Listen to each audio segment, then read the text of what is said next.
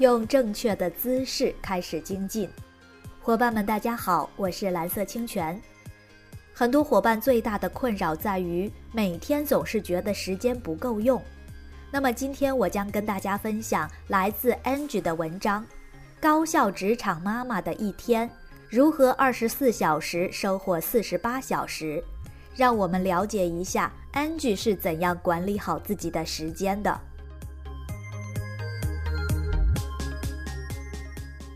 我统计了一下，在所有的私信当中，询问有关职场妈妈如何才能更好的管理好自己的时间相关问题，占比高达百分之四十。原因一是因为我是一枚把时间运用得很好的妈妈，二是因为所有人都有时间管理的问题。今天聊聊我工作日的一天安排，希望能给大家一些启发。按时间轴，除去睡觉的时间，我把每一天分成了八份。第一部分是晨起时间，也就是五点半到八点。我的正常作息时间：十点半到十一点睡觉，五点半左右起床。最开始适应早起的那段时间，我是需要起床仪式的。起床，活动身体。灌下一大杯柠檬蜂蜜水，全身苏醒过来。晨起时间做什么事情很重要，但安排做什么事的思路更重要。晨起时间的总体时长大约两个半小时，我的安排是写作或者跑步或者阅读，每次三选二的组合，基本固定在起床后优先跑步一个小时。跑步回来后，从平时积累的灵感库挑一个主题开始写作。不适合跑步的时间，换成阅读加写作的组合形式。安排的原则是：一，每次项目固定为两项，一项太少，注意力和兴趣点很难长期维持；三项太多，很难进入专注心流体验。二，提前一天晚上做好第二天两个项目的所有准备。三，手机保持飞行模式。四，时间一到，如果写作还有灵感，把灵感框架写下来；如果没有灵感，刚好可以开始洗漱、吃早餐，为上班做准备。五，为什么时间一到，即使有灵感也要停下来？如果写下去，你会打乱后面的所有计划，整个人状态会更差。而且专注了一段时间后，大脑是需要休息的，主动的休息更能让状态满格。第二部分是通勤时间，上下班各有四十分钟的时间。在这里，我要说一个很重要的观点，那就是给自己相对充分的时间。养成早到公司，最起码上班别迟到的习惯。在这种状态下，你不会有怕迟到、赶公交或者地铁的情绪状况出现。从容的状态会让你的学习吸收度大大增加。我的学习方式是通过听音频的方式，内容可以是相对轻松的类型。一开始，你需要尝试哪种类型的学习方式最适合自己。确定下来后，保持自己的学习节奏，形成惯性反应，你会慢慢享受这种学习状态。第三部分是上班时间，包括上午和下午的上班时间。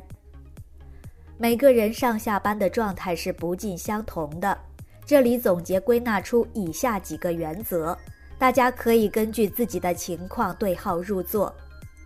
一、模板化或者流程化。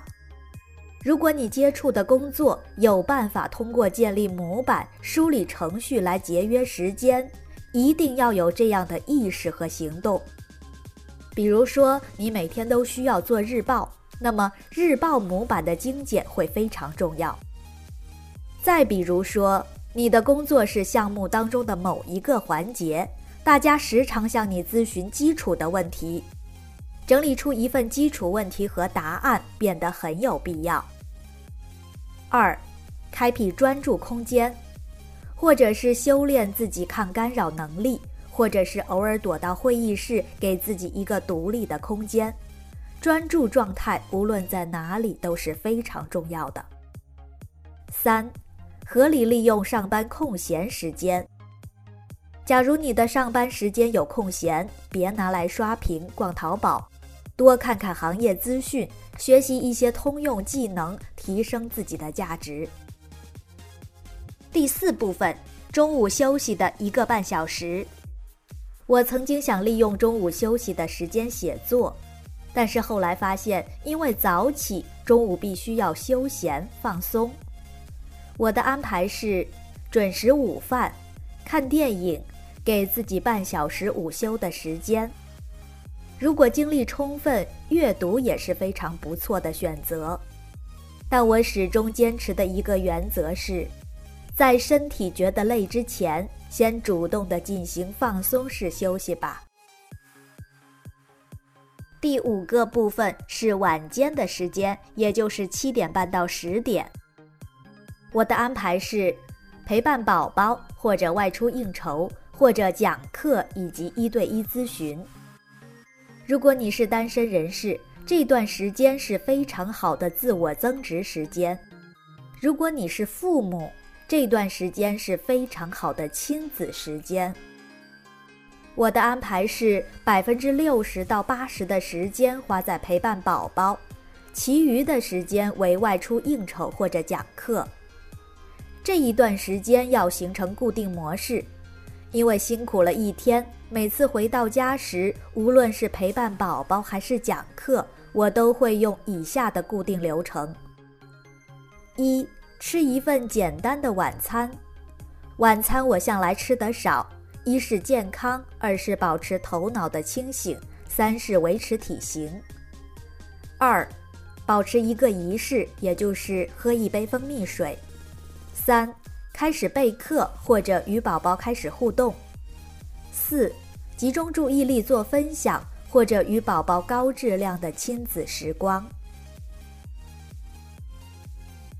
第六部分是睡前的三十到六十分钟时间。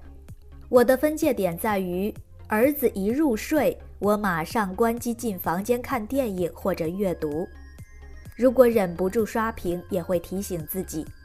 好啦，放松过了，准备看会儿书睡觉了。晚上的时候忙了一天，意志力比较薄弱，大脑反应也比较慢。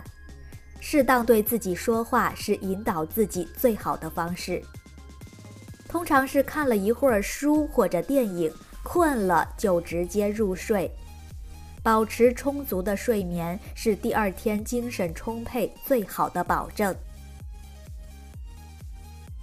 这就是我很普通的一天的安排，每一天都过得充实而适合自己的节奏。除去上班工作的时间，每天学习的时间保持在三到六个小时。我知道每一天我都在进步。你的一天如何度过，将会渐渐形成你一生的版本。没有捷径。只有脚踏实地的每一天。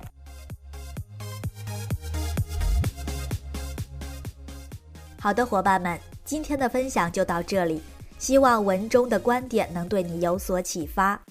谢谢你的收听和陪伴，我们下次再见。